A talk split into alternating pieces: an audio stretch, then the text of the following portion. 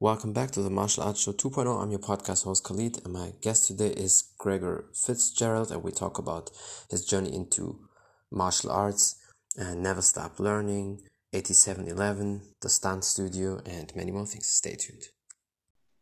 Perfect. Hello, sir. How are you doing? Hope everything's Great. good. How are you? Fantastic. Perfect. I'm, I'm fine. I appreciate you for taking the time. And um, yeah, I would, I would just say we can start. Uh, tell people who you are and a little bit about your background. So, my name is Hugh Fitzgerald. Uh, my background is originally in wrestling, middle school, high school, Mhm. and then uh, collegiate wrestling as well. Yeah. Which I always loved. There were there were two there were two branches. Either you played football or you were on the wrestling squad. So Mm-hmm. uh, my father was a wrestler, which got me into that. And I had the fortunate experience of training with some very talented people uh, in the Midwest, primarily out of Iowa and Ohio- which lead led me to getting into judo because my wrestling coach in college had a judo background.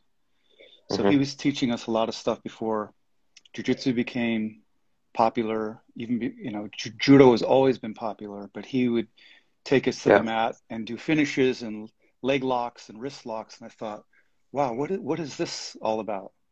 And I just started to inquire more and more and more, and it was a very easy transition into the the world that I'm in, which is the grappling arts and jujitsu. So Yeah. I I always like to say, having a strong wrestling background definitely helped uh, me make that transition, which seemed to be it's never easy, but it was easier for me to get into jujitsu, the ne-waza, when when it goes Yeah. to the mat, where where wrestling ends, jujitsu follows through and finishes. True. And uh, you know, 27 years later, I uh, you know still at it, still going strong. I just Awesome. finished a class actually at Rigan Machado's new academy in West Yeah. LA, which is exciting. So I teach in the mornings there. Yeah. Uh, I'm, I'm at about three different facilities. Mhm. Um, but I've always I've always been fascinated with the with the martial arts and had a deep appreciation for it. As a as a young teenager in karate, took some kung fu classes, and there's always, you know, had the Bruce Lee on my wall, ordered the nunchucks and throwing the yeah. tonfas and throwing stars. My parents, I was driving them nuts, but it all came full circle when I when I uh, came to Los Angeles. The first place I stopped at was the Inosanto Academy of Martial Arts, and I met Guru Dan Mhm. Inosanto, who, as everyone knows, or I hope they know, was Yeah. uh, one of Bruce Lee's best friends and Bruce Lee's training Mhm. partner. So I really felt like I had come full circle and, Yeah. and found my home, and I just never Yeah. looked back. And as I tell told my students today, I go, they're going to have to sweep me off the mats. Like I'm not, I'll do this until I'm 90 years old, God willing, but you'll have to sweep me off the mat. yeah. so I go, just be prepared for that. Um, Definitely. No, I can it's imagine. I mean, it's journey. Definitely. And it's like because you said 27 years into jiu-jitsu, it's basically really when it started because in 93 for the people who don't know that, UFC one basically uh, came out and then in 94 when guys like you, Joe Rogan, uh, you know, Eddie Bravo and all these early guys who started with, uh, with jiu-jitsu, they either Mhm. trained with the Gracies or the Machados and the Machados are it's family from the Gracies. A lot of people sometimes confuse it. They think it's like opponents or so, but it's basically their cousins. Cousins, so a lot right. of people, yeah, Cousins, a lot of yeah. people started back then, and it's like so. uh, I'm always fascinated when people had that privilege to start very early on, and it's, it's just amazing. And speaking of being 90 years old and still, you know, train if possible. I mean, just Chuck Norris, he turned 81 this year, and he also trained with the Machados back then when you know jiu-jitsu really wasn't even popular started out and he still does it Right. and uh, that, that that's incredible so and i think especially with jiu-jitsu it's not like striking when something happened to you or you fought too much then maybe you need to have a little bit distance from that but especially grappling and jiu-jitsu you really can do that um, when you're 80 90 or so if you're still healthy Well, it's a it's a very um, it's a very controlled art. So there is, believe it or not, there are few injuries in jiu-jitsu. I mean, there are injuries, yeah sure but as you progress, you realize how much of it it's a very safe and controlled art. It's it's a close quarter. I call it the uh, close quarter combat system, where you're you're you're closing the distance with your partner, and as you close the distance, you actually it actually becomes safer. Yes, there are submissions and locks and um, whatnot, but and you will from time to time get injuries, but there are very very few that are major catastrophic injuries, and that's because it is on the mat, it's on the floor. Um, yeah. Striking and kicking, as you know, is a different story. You know, a roundhouse Definitely, kick yeah. to the head, whether you mean it or not, gives somebody a concussion. You know, and, and sure. with respect to all styles, this is one that I, I always tell people is probably, especially when I teach kids and teenagers, and the parents mm-hmm. get very nervous. And I say, come watch a class and you'll just see how really safe and, and uh, controlled it is. So yeah. You know, and uh, like I said, knock on wood, uh, other than a couple of black eyes and fat lips and a broken toe, that's about mm-hmm. it. Over yeah, a long period of time. Yeah, that, that's that definitely that's that's very impressive. I mean, so far for me, there's also not really a lot of injuries um, because I try really to keep it safe with the grappling and and striking. But you know, you cannot really avoid that. One injury I had that was stupid when I was 18. I was pretty cold and I did the split and then you know you can imagine when you do the splits when you're cold. So I, I teared my groin. Oh, then I had to stop for had to stop for two weeks, and then one injury I had was with my wrist when I was again a stupid mistake. I was angry and I punched like that, and then, you know this happens. So and then your capsule basically you can hear that click. Then sometimes for six weeks right. I couldn't really strike with the left. But I still kept training. I, instead of throwing a punch, I was right. throwing with my elbow on the left side and right side normal and, and I did still all the kicks and everything. But then again, that's always the thing. Okay, well, you need to realize, okay, calm down. Don't do stupid mistakes. You know, always relax, always be focused, and then don't right. these injuries right. don't happen. Yeah. And other than that, I was always, you know, one of the safety guys. Not that I was, you know, shying away. I, I went full force in, but I think it's very important that you know also your body and the capability mm-hmm. of your body. Exactly. And that, to, on that point, which is a great one, I'm always coaching students to breathe and relax. So I would tell them that the more tense you are, the more injuries will happen. The more tense you are, the easier it is to get swept and submitted. The looser you are, and I call it the egg noodle. Think of yourself as like an egg noodle. It's it's a formidable, or even a rope. Ropes mm-hmm. can be really strong, but they're slack. Know when to be slack and loose and when to imply some structure and tension, but to know the difference between both of those. And the more relaxed you are, the harder it is to, to be moved and the lesser degree of injury, proven fact. So mm-hmm. constantly mm-hmm. reminding people don't tense, breathe, stay slack. Yeah. And uh, it seems to work. I mean, definitely. You know, I, w- oh. I wish I had made all this up, but I didn't. That's the grandmasters. Yeah. talking yeah. about this a long time yeah. ago. no, but but it, it's really true. People always think it's like uh, you know typical stereotype things when you say always breathe, control your mind and your body. But it's the truth. And most injuries always happen when somebody is not focused right. or when they're totally tense. And that that's why even the the power, whether it's with grappling or with punching, when you're very loose and relaxed, and then suddenly you explode in that last moment then that's right. when you really have the power and with grappling it's the same when you do everything like that and your biceps is already you know fully engaged and, and you you know really tighten everything up there's not much power behind that's right that's exactly right that's a that's a perfect way to put it um, it's but it's a practice because I can see yeah. it's easier for me to see on the periphery. I can sense immediately when somebody's shoulders go up, when they're mm-hmm. grinding their teeth, and I'm just yeah. tell them to stop, relax, and it's it's such a um, natural tendency for people to tense up. But yeah. it's beautiful to see when they suddenly start to get it, and mm-hmm. You know, there it's a I, I, call it a mindful meditation through the grappling arts. And yeah. like you said, if you're if you aren't focused on your partner or your opponent, you will be choked out or you'll be kicked in the face. So it's mm-hmm. it's a it, these arts are amazing because they, they they they force you into the moment. Yeah, we're not thinking about what we're going to have to do on the ride home. We have to go pick up groceries. What did I do an hour before? If you if you're in that if you're not in the moment, you're going to be submitted. True. So Yeah. it's beautiful to be able to have that hour to two hours a day where it's just one on one on a mat, and that I think Mhm. it's, I think that's a life changing meditation. Personally, it was Yeah, for me. definitely.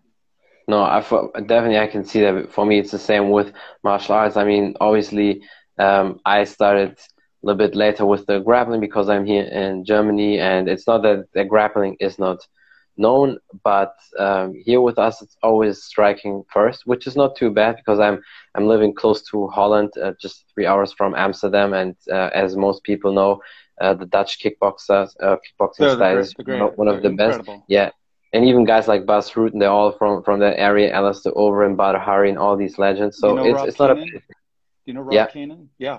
Yeah. They're, And that's why- Mm-hmm. What do you think is the true? Just, uh, just yeah. What What do you think the attributes to that in that area per se? Do you know what? Because there's so many high level champions that come out of yeah, come yeah. out of Amsterdam, Amsterdam and uh, Holland. True. Well, one thing is this um, for for the people who don't know much about the country, uh, the Netherlands, Holland itself. It's a pretty small country with just with 60 million people. And there's two things. What what is what was always very fascinating. They have for that small country, they have a lot of good soccer players. They always Mm, develop very good athletes, and it seems like Amsterdam is a city they like to develop things. In in terms of soccer, they built very early on in the 70s, you know, schools where they develop talent. And with kickboxing, and Right. one of the one of the head coaches, uh, Cor Hemmers, the the dad of you know, um, so from the Hemmers family, um, he basically was the one of the, if you want to say like godfathers of kickboxing in the Mhm. 70s in in Holland, and they just developed a great style. And some of them traveled to Thailand, and they saw probably the strengths and weaknesses of Muay Thai, and adapted a little bit. And so, uh, Cor Hemmers uh, was the dad of Ramon Dekkers, uh, so the legend Oh, in yeah. kickboxing. A lot of people probably Oh yeah, know him. And I think that's it's just the, the full focus on on the sport, on developing talent, and because it's a small country, they focus a lot on that. So it's uh, less people to maybe coach or you know scout. That is probably one of the reasons uh, why they Sure. develop with the time. So yeah. That makes sense. Yeah, I was always curious because that Mhm. that's just a hotbed of amazing True. kickboxers. So Yeah. always fascinated, always fascinated by that. Yeah, Um, definitely. so- these days they have a lot of you know Moroccan guys, Arabic, Turkish guys, and um, with them, I I know it's also a little bit like a stigma, but it, it's kind of true. It seems like Moroccan people or people from that region they have it in the blood to to fight, and they like kickboxing uh, a lot or martial arts, and and also it's a way f- uh, for them to get from the streets because a lot of them they grew up in areas, and fighting is a way for them to to get out of these uh, circumstances. That's great. That's always uh, I'm always happy to hear that where it, Yeah. you know you, you you see a kid who's struggling or is lacking discipline and suddenly the parents whisk them in to an academy or a dojo and Mhm. it's it's really important and it just changes lives constantly. Yeah, I mean, I've you know it yourself from from your experience, probably as a kid, or also the people you train. It's it's a very important lesson and training Right. for for people to start as early as possible if you can. as early as possible. I mean, uh, that, that's that's really important. I probably walked into the first karate uh, dojo. I was seven years old, and it was a time of my life where I really needed it. And uh, from then on into wrestling, middle school, high school, and like I said, college. So it was that was a Yeah. focus and and a drive that really Mhm. really helped me a lot. Like I said before, Yeah. so it's it's amazing. Hmm So And do, uh, would you say Ohio is a hot place of wrestling? Because obviously, for the people who follow you, see they know the former heavyweight champion Stipe Miocic. He also came uh, from that area and was very good in, in wrestling, or was it just maybe that time? Because there's certain cities and regions with a lot of good wrestlers, right? So that's why I'm very interested. the in. Midwest, the Midwest was always a hotbed for for wrestling. I had the fortunate uh, uh, training with. I was fortunate enough to train with uh, a coach who studied under Dan Gable out of Iowa Mhm. State. And then if you look at Nebraska, Illinois, Yep. uh, Ohio, Iowa, Oklahoma, th- they were the toughest wrestlers on the planet. And I Yeah, I always sort of say it was well they drove combines and drank milk and ate beef, you know, Yeah. since they came out of the womb. So these Yeah. guys were like lifting engine blocks in and out of cars. I was wrestling with two guys in my squad that that's their job as teenagers were to lift engine blocks, hoist engine Mhm. blocks with their dads out of trucks and back into trucks. And you would have you would have thought you'd ran into literally ran into a bus when you when you'd meet them. Yeah.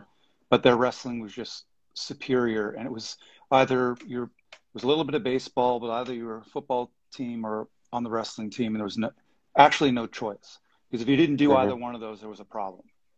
So Yeah, yeah. Yeah. like there's something wrong. True, So, but, I think it's good that you're forced into into that a little bit, I and do, it definitely toughens you up. Yeah, I do too. So I, I, I, I attribute a lot of my a lot of my uh, background to my coach who didn't let me quit. Mhm. And that's another thing. Um, when I when I was getting offered varsity wrestling, and I said, you know, I want to take a year off, coach, and this and that, and he pulled me aside and said, I'm just, I can't let you do that. And I go, what do you mean? He goes, no, I, am not. I'm not going to let you do that. and so I was not Yeah. given a choice. If I had been given a choice, then I'd have been like, oh, probably would never have gotten back to it. Mhm. Who knows? But I wouldn't be here today. Yeah. So I always look back at that point, that pivotal moment of don't give up, don't quit. It's there. And they having a coach or someone on the periphery is a huge deal that sees that potential. When Yeah. everyone's got distractions and wants to go off somewhere, you know, it's the same with ranking in jiu-jitsu. There's an interesting phenomena of the blue belt. Yeah. And, uh, a good buddy of mine, Steve Austin in uh, Philadelphia, and is an incredible grappler and a very good friend. We've talked about it where you suddenly rank somebody to blue belt and they disappear. And Yeah. what what's what's hap- what happens with that? And I I still can't figure it out. Steve might have a better uh, answer, but I think that there's a realizing how difficult it is, how Mhm. there's no easy fast route, and well there shouldn't Yeah. be, and the amount of time and energy it takes to get to progress. So Mhm. there's no quick answer, no quick fix. There's no fast track, and it's Yeah. blood, sweat, and tears, and that's it. But if you're in for it and you get hooked, it's a beautiful journey.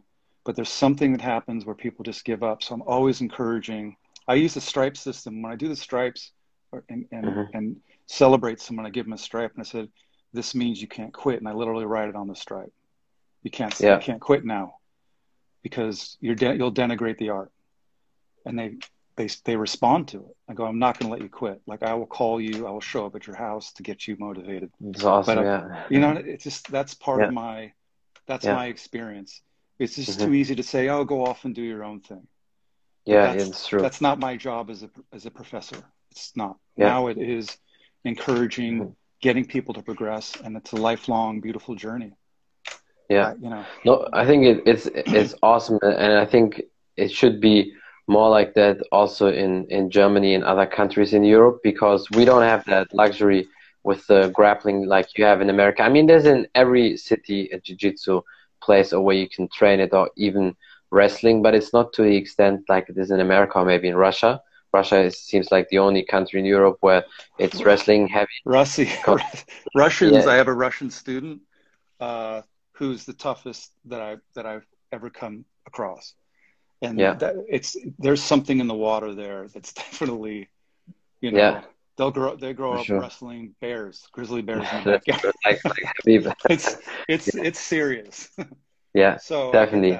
yeah. Mhm. Um, but there's always there's always a um, I have a German friend. Uh, do you know Eric Starchild? Eric. yeah, I heard his he's name. out, yeah. He's out of JKD Berlin, hmm but Yeah. he's come out uh, to the West Coast, 8711 Action Design, he's uh, just an amazing martial artist. But he really fell in love with jujitsu, and he he'd really had no, not much of a background in it. But now Mhm. he's just it's it's as we Yeah. call it, you become addicted in that obsession.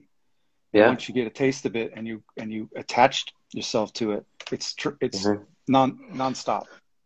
Yeah, So- and that's a good point what you say because Bas Rutten, a lot of people um, know him obviously from the UFC and his MMA fights, but he, like all the European guys, was a fantastic striker.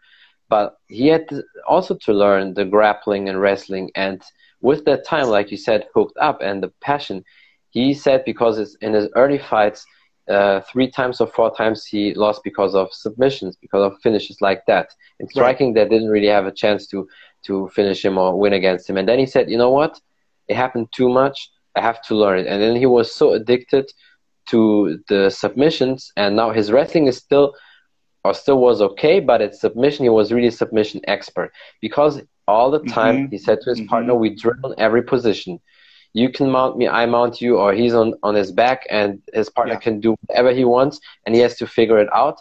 And then with right. the time he was crazy about that and then he suddenly became a submission expert and with basically no uh, grappling background. So I think if you yeah. dedicate your time maybe aggressively to that, it can definitely help a lot. Well, that's perfect because to, the, the, the, the fighters today are so well rounded that you know used to be one yeah. was a top wrestler, and uh, all respect to Matt Hughes, um, you know, mm-hmm. uh, Clay Guida, all these guys, yeah. Jon Jones, wrestling background, tremendous. But you can't. You've got to also know your jujitsu. You've got to get your yeah. Muay Thai, kickbox, boxing, everything now, and they're so well rounded. It's a, it's a different art now. It's amazing. And I was going to say that uh, Bruce Lee, uh, you know, rest his soul in peace, but he was uh, getting more and more into grappling and jujitsu right before he died. So it would yeah. have been interesting to see his evolution with the True. groundwork, which he was yeah. really getting uh, uh, uh mm-hmm. interested in, just to see where that would have yeah. gone in his world.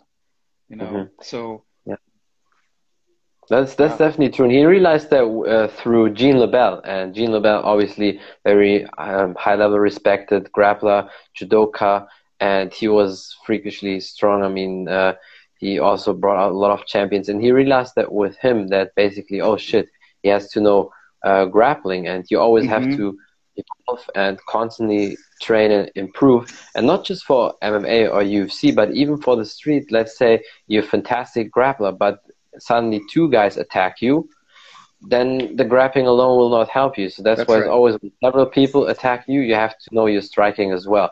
When it's a one-one situation, if you perfectly grappling, use that because it's quicker for you. But uh, most cases, it's at least two people or three people attacking you. So that's why just for that, it's also right. good to know everything. And the same way also around. If you're fantastic striker but you have no grappling, in a lot of situations ends on the ground in the street or like clinch situation and right. if you don't know grappling it's also a big problem that's right and it's you, you you really do sort of adapt to the environment as i say and put it in the military yeah. terms when you're adapting to the environment what kind of a environment am, am i in am i in a am i in a close quarters situation let's say in terms of self-defense if, am i in trapped in a corner? Am I on a, a bus? Am I on an airplane?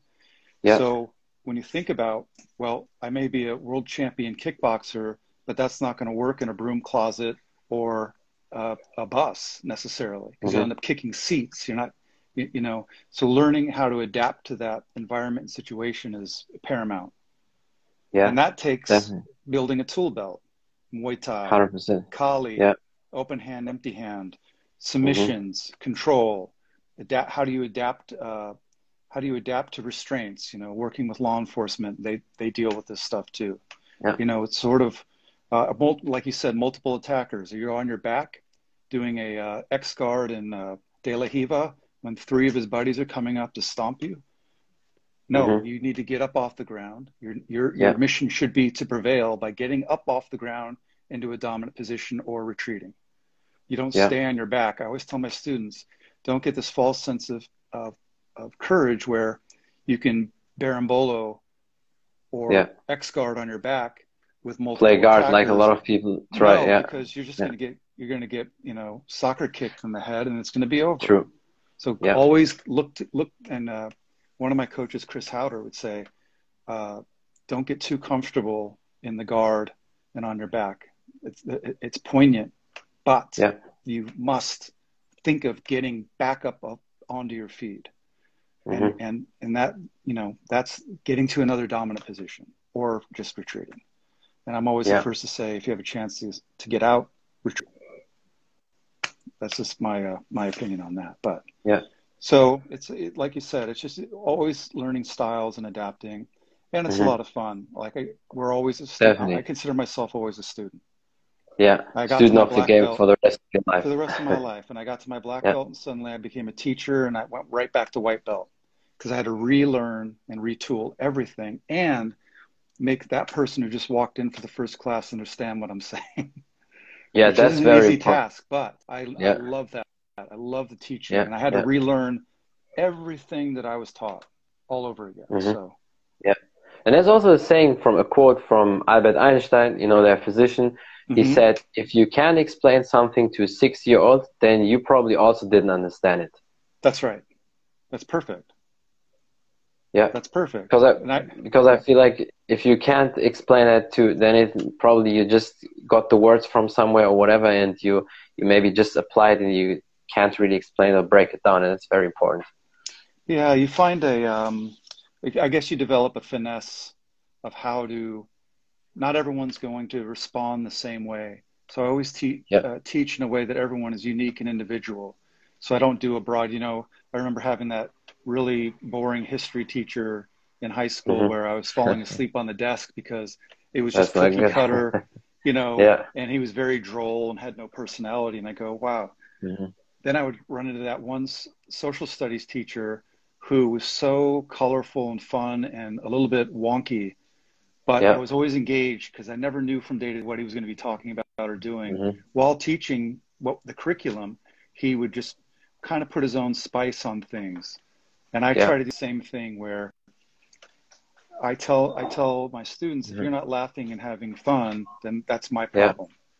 So I always like, love the joy and laughter and a little bit of irreverence, you know, just to just to be just just to make people there's also a Mhm. study that's that's true that's been done that the the more joy and laughter in while learning you'll learn it twice as fast. Yeah, that's that's so true, and I saw that myself always when I had the the teachers, whether it's in school or with martial arts, who are the most engaging with you. Whether it's something funny, but it can it also can be something serious sometimes. But I Yeah. have to be engaged with you. If it's just you know stoic stuff where they just read from the book and show you the things, and it's like boring, like a uh, robotic thing, it, it's not and good. I can And- see where their their eyes Yeah. glass over, and they're and I go, they're I'm losing them, because Mhm. then then then they're not in the Yeah. moment. They're thinking about picking up Yeah. uh, a cheeseburger on the way home, and I have to just reel them back in. I have to Yeah. say, okay, I go, Tommy, where are you? Come back. What? And it makes me reevaluate, yeah, constantly reevaluating my teaching and what I do, and that's in, definitely. And that's just and that's also just how I approach life, and, Mhm. that, and, and inter- interpersonal connections that Yeah. that um, I, I'm just grateful that I've that I've been allowed and and, and, Mhm. given this opportunity to pass on my knowledge and all the I stand on the shoulders of so many amazing grandmasters hmm in, in so many uh, styles and modalities that I'm really at a point Yeah. in my life where I'm looking back and going, been really I've been really blessed and lucky. Uh, Yeah, so many definitely. ways. So yeah, Definitely, yeah, I can see that. But I also can see uh, the way you talk and the way you explain things that you definitely know how to teach, and people feel comfortable with you, and and it's definitely a gift. Because I know a lot of people who can basically teach themselves everything. They're good athletes, and if you show them something, they learn it, they teach it themselves, and that's perfect. But Mhm. suddenly they can break it down to a normal person, and most people are not the gifted athlete or the gifted fighter so you really have to explain Right. that in detail and not everybody can do that and i feel like people like you they're designed to you know be teacher or martial arts coach because you can really explain very well and that's very important Well, I appreciate that. I, I const, but it's constantly evolving.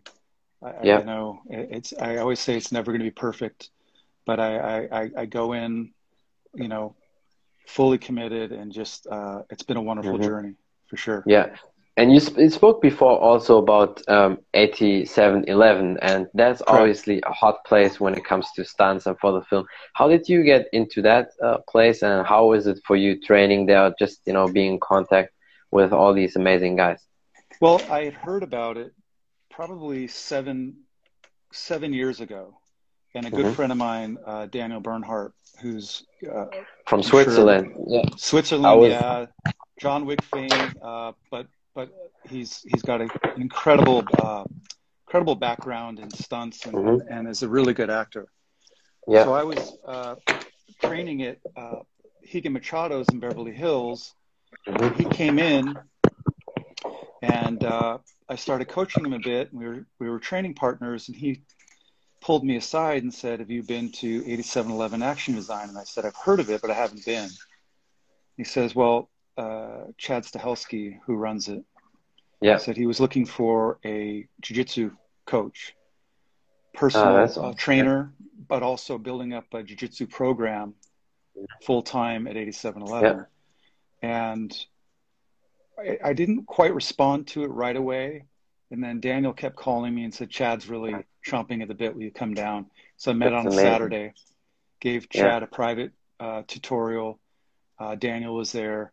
And then Chad says, You're hired. And uh, it was his personal jiu-jitsu coach for four years plus Yeah. and also ran uh, some big classes out of there with the stunt teams uh, Mhm. you know and it, uh, you know five years later Yeah. but it's been it's that's also been a, a great teaching in terms of uh, the, the the whole martial arts fight choreography world Yeah. uh, which has been been amazing and I've met incredible people and Mhm.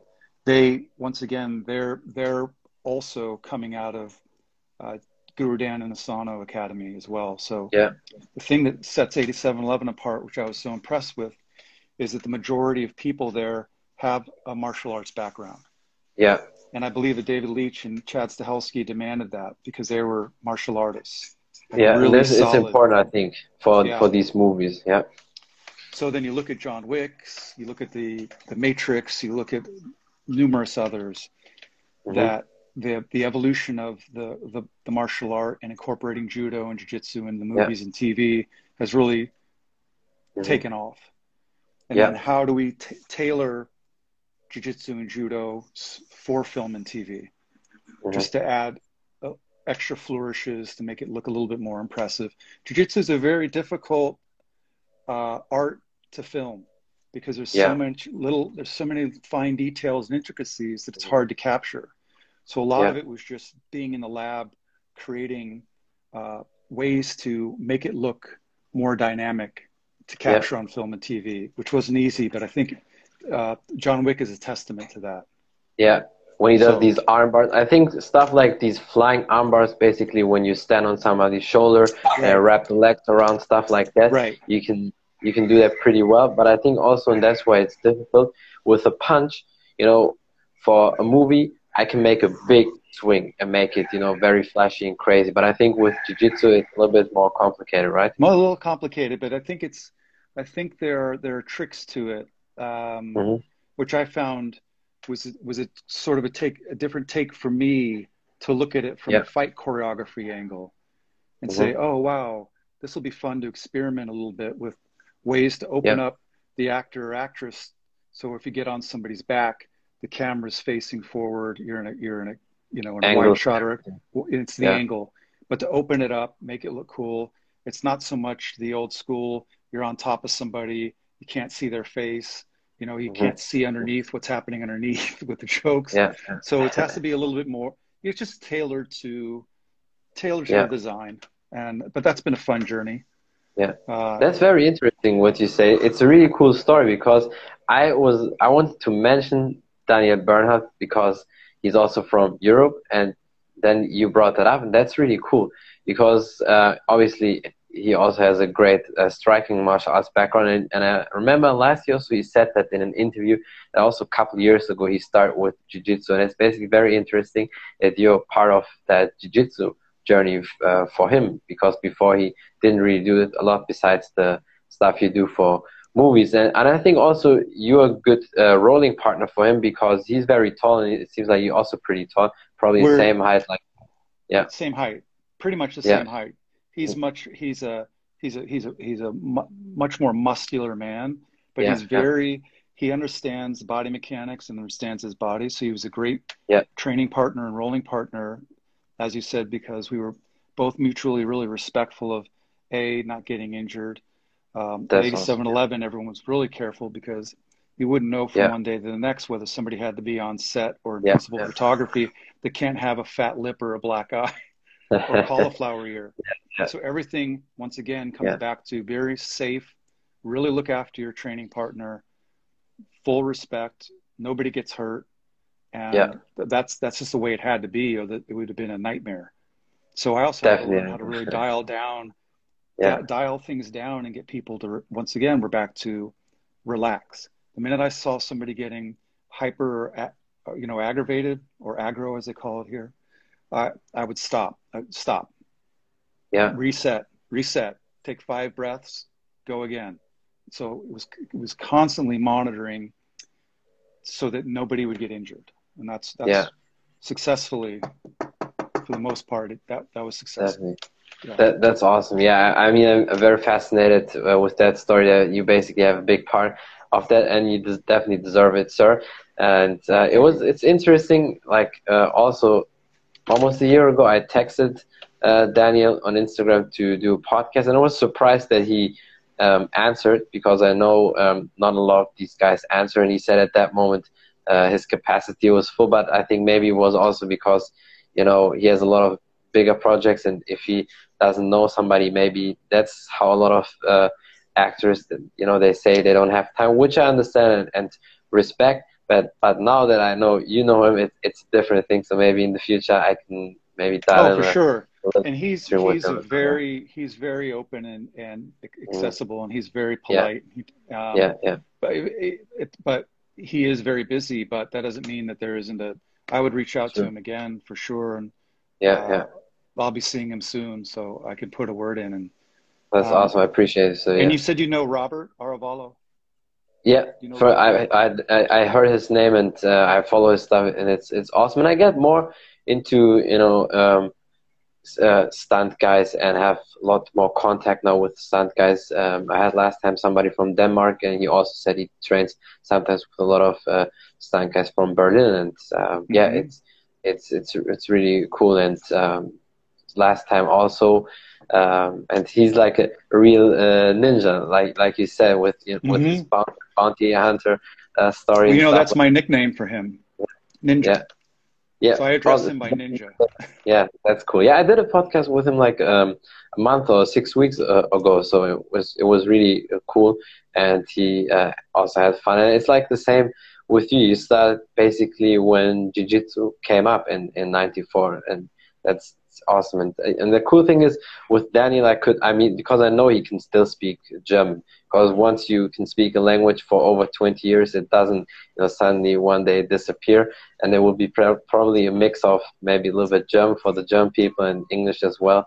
That's His why German, his German is amazing. We uh, we worked on a film together over the summer, and uh, his his German was flawless. So he's he's Yeah. definitely he remembers he remembers it.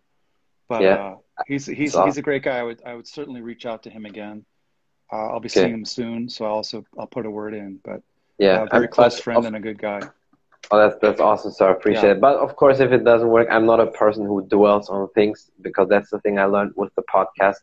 Maybe something is not meant to be right now, and something maybe might happen in the future, Right. and you have Right. different knowledge, different journey now, and then it's even better for you, and you can enjoy it even more when it happens then.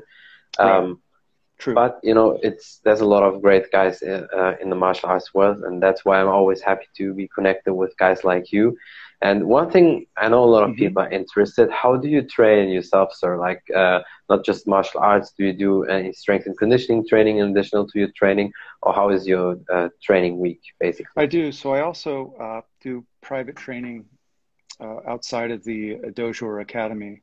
So I do uh, weight loss programs, uh, boxing, kickboxing, uh, implement yoga. I've got a hybrid yoga system that I put together, which I I also really believe complements jujitsu and the grappling arts very well.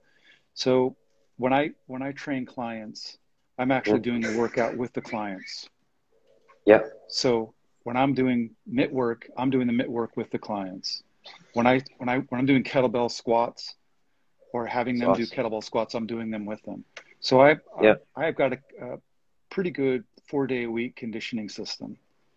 Some of it's TRX, a little bit mainly resistance training. Um, I get in a pool every opportunity I have or the ocean, and that's yeah. that's that's another just another way of using a different part of my brain. As Guru Dan Inosanto says, mm-hmm. wellness is use, is switching from both right and left brain whenever you can. Mm-hmm. So that's why I'll jump into a, a Kali class or a Silat yeah. class because it's forcing me to use a different part of my brain coming out of so yeah. many years as a grappler, where it mm-hmm. opens up my body. I have to think a little smarter, think differently. Uh, any chance I can with somebody who's a great striker or or Muay Thai guy, I just throw myself into it because it's it's just getting me to to use a different part of my body. Um, yeah, and that's to answer your question. That's what I do. Uh, like I said, I'll I'll do private training and I'm doing this, the workout with them. I don't stand yeah. there and say 15 push-ups and watch them. Mm, yeah. I'm doing 15 push-ups with them. Or if I'm in my jiu-jitsu class, it's it's 15 burpees, but I'm doing the 15 burpees also. You know. Yeah. So yeah. I it keeps me um, in, in in the same uh, fighting shape, if you will, and performance. Yeah. So, That's always the best, I feel like, because I don't personally like it too much when coaches, especially when they're older, when they get that big belly and then they just oh, sit on the bench, give no, the no, command.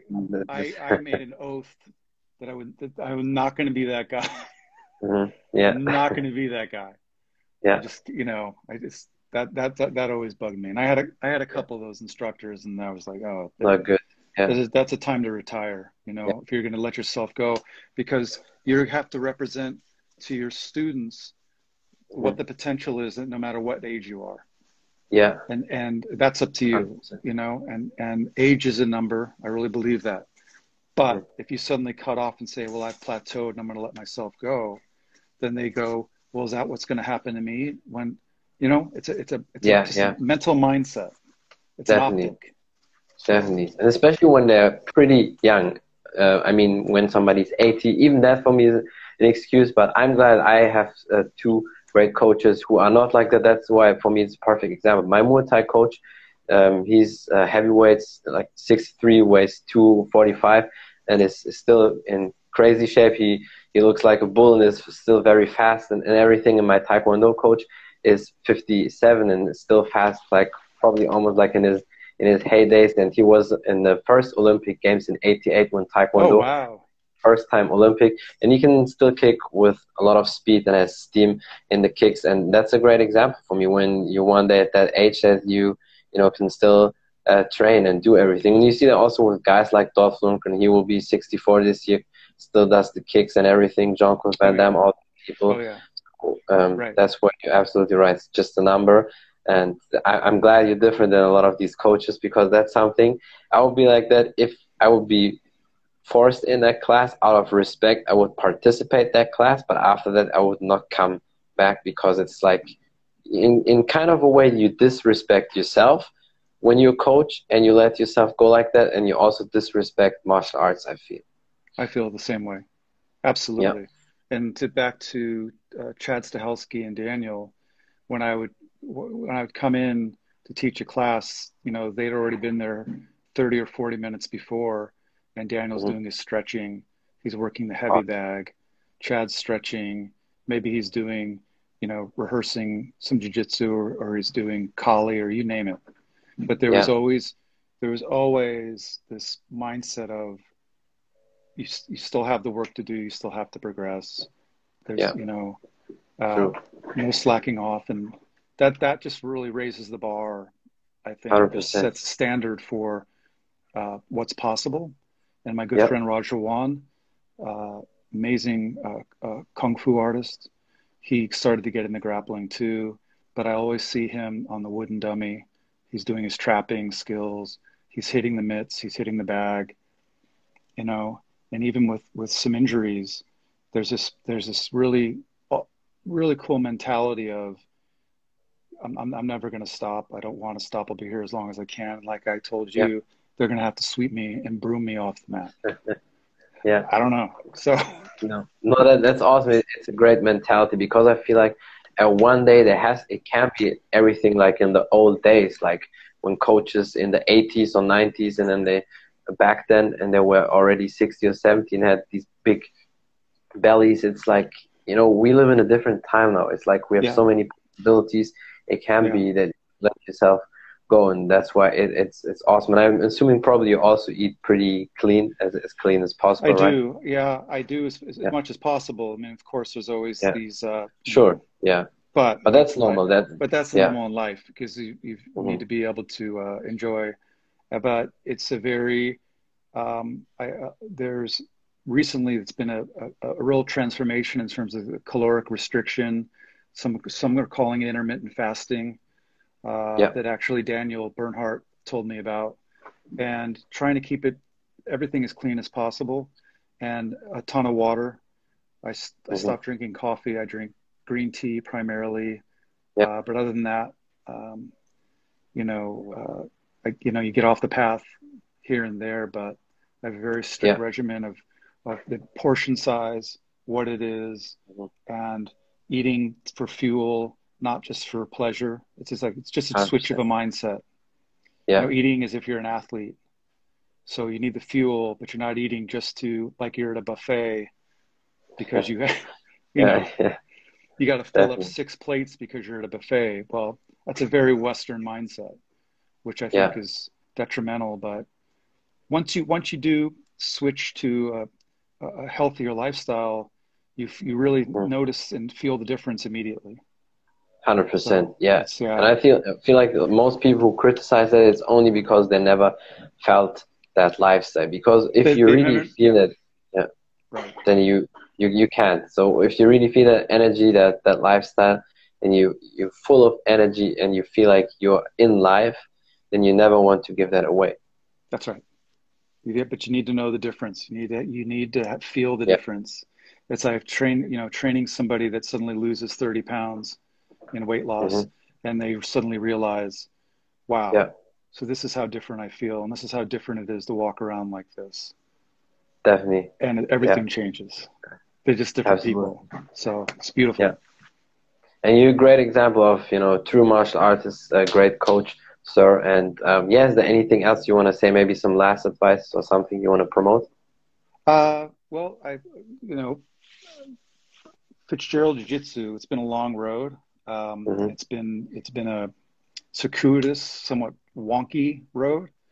Uh, I, I, I, like I said earlier, is that I stand on the shoulders of a lot of great legends that have really passed that torch and baton on to me, and I, f- I feel like I've I've suddenly now come into my to this to this realm of my, who I am and my being, and as an instructor, I I Yeah. just want to continue to to pass it on and share it. I um, and I and as I mentioned earlier, always a student, forever a student. I'm going to be doing a seminar uh, in August in Chicago. It's actually hosted by uh, Grandmaster uh, Wright, who's a, a kung fu grandmaster. So I'm going to be doing uh, some privates with him, but he's also going to be teaching me his uh, kung fu gung fu. But I get Mhm. that stuff gets me very excited. Like there's always something I want to learn, something I want to try, and uh, just to pass on to everyone: stay curious, stay Yeah. open, stay humble, stay nimble, leave your ego at the door, breathe, relax, and just latch on for the ride. And it's Yeah. you you're going to be somewhere in ten or twelve years. Be somewhere in ten or twelve years with a black belt. It's up to Mhm. you, right? True. Yeah, I can guide 100%. I can guide people, but it's up to them. So my Yeah. job is to guide them, hopefully keep them from wanting to quit and give up, which is natural, it's human. But I would love to see that student or friend of mine in 10 or 12 years with a black belt at a ceremony. Yeah, So it's awesome. that's that's those are those are some of the goals. Yeah, no, that, that's amazing, and I can really see that you're a fantastic coach. And if I would Thank be in your area, the first thing where I would sign for Please. grappling, it will be you, sir, because it's it's awesome, and it's and I really appreciate talks like that uh, with people like you because it's so informative, but at the same way, still very interesting and important. And, and I appreciate you for for the time, and I hope we can Well, I appreciate you uh, do too. it soon again. Thank you for Anytime, reaching sir. out. Thank you for reaching out. And have a great day. You too. Be Bye. well. Bye bye. That's it from the Martial Arts Show 2.0. I'm your podcast host Khalid, and my guest today was uh, Gregor Fitzgerald, and we talk about his journey into martial arts, um, Never Stop Learning, Stunts, 8711, the Stunt School, and many more things. Thank you for watching. Thank you for listening. Don't forget to follow me on Instagram if you want to know more about the podcast. Follow my podcast on all available platforms such as Spotify and iTunes, and definitely also don't forget to follow him. And yeah, thank you for the support. Until next time, bye everybody.